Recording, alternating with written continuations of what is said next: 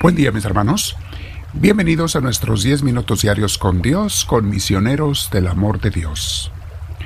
Te invito a que te sientes en un lugar tranquilo. Si tienes audífonos, póntelos. Vamos a estar con la espalda recta, nuestros hombros y cuello relajados. Y vamos a respirar profundamente. Al respirar profundamente nos llenamos de Dios, de su paz, de su tranquilidad Invitamos al Espíritu Santo. Recuerda esos hermosos nueve dones del Espíritu Santo en la carta a los Gálatas. Te recomiendo que los leas y los medites, son hermosos.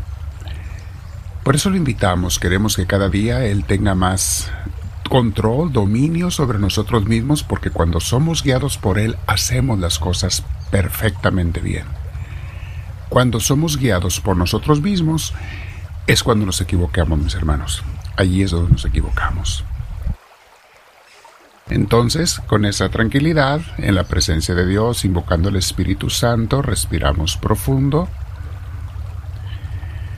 Dejamos que Dios nos llene y queremos ser guiados por ti, Espíritu Santo. Guíanos en todo momento. Gracias, Espíritu bendito. Gracias. Mis hermanos, hoy vamos a meditar sobre un tema que se llama libres y sin cadenas. Por cadenas se entienden los apegos ¿eh? que tenemos en este mundo, a otras cosas y a nosotros mismos. Entonces repito, libres y sin cadenas para poder caminar con Cristo.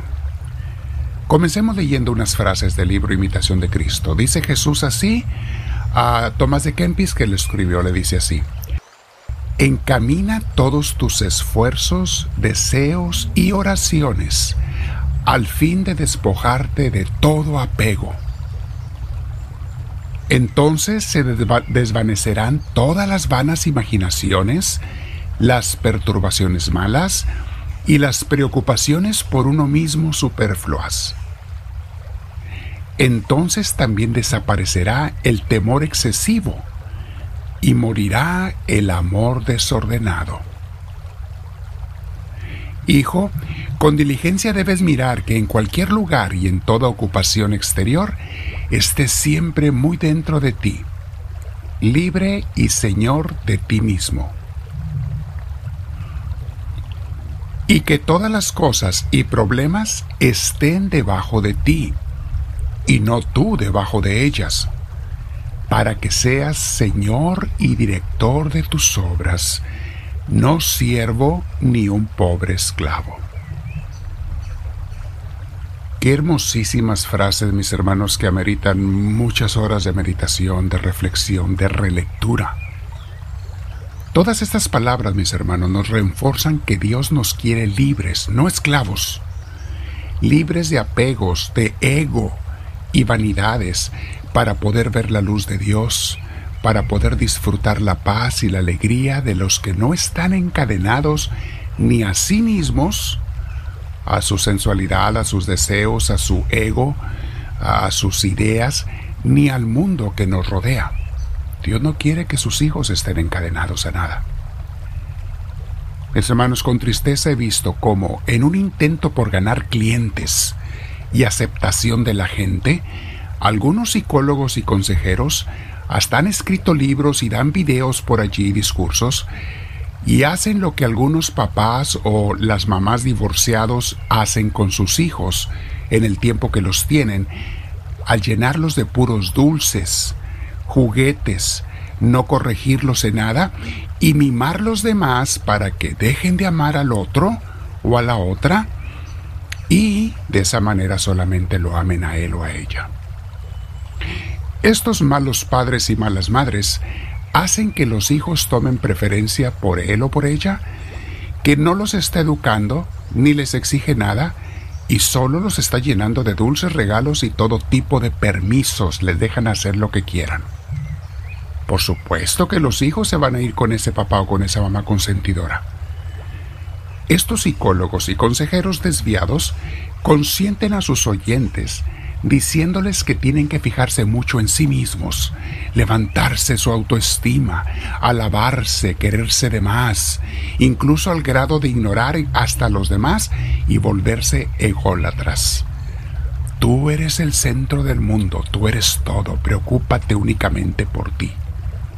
Mis hermanos, palabras de comercialismo para ganar seguidores sensualistas y hedonistas, para vender sus libros y videos que están dañando a las personas. Por supuesto que debemos amarnos a nosotros mismos, lo sabemos, con un amor sano, no ególatra, ni egoísta, ni exagerado, porque entonces de ser bueno pasa a ser veneno. De hecho, los que se aman sanamente, mis hermanos, están felices con ellos mismos y ni siquiera necesitan ni desean estar pensando en ellos todo el tiempo. Es esa exageración de amor propio lo que ha hundido en el aislamiento, la soledad y el egoísmo a tantos niños, jóvenes y adultos.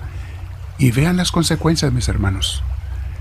Epidemia y crisis de depresión, ansiedad, angustia en las gentes. La persona espiritualmente, mis hermanos, sana, que tiene una sana espiritualidad, no vive para sí misma, vive para Dios. Tiene muy claro el sentido de su vida, por eso se levanta con alegría a desarrollar su vocación cada día. Pone en práctica lo que les hemos enseñado en Misioneros del Amor de Dios, sobre cuál es el sentido de la vida, de acuerdo al plan de Dios. Y este es, venimos a este mundo para ser felices, haciendo felices a los demás con los talentos que Dios nos dio.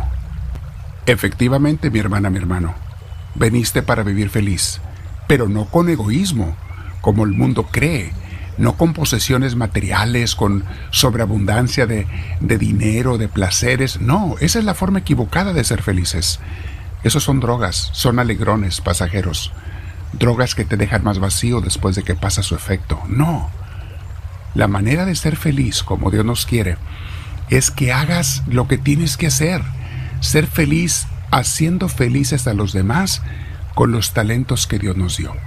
¿Cómo va a ser feliz un venado siendo venado? ¿Cómo va a ser feliz un águila siendo águila? ¿Cómo va a ser feliz un perico siendo perico? Mis hermanos, cuando uno quiere ser lo que no es, aparentar lo que no es, para que me aplaudan, para que me, no se me alaben, termina uno siendo muy infeliz, porque ese no eres tú. Dios te dio talentos y cualidades hermosos, úsalos para ayudar a otra gente y ser feliz mientras lo haces. Nadie es más feliz que el que trabaja en aquello que es su vocación. Lo hace fácil, lo disfruta y hace que otra gente mejore sus vidas, en poco o en mucho cada día. Con razón decía Jesús en Mateo 16:25.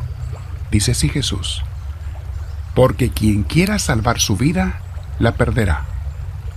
Pero quien pierda su vida por mí, la encontrará.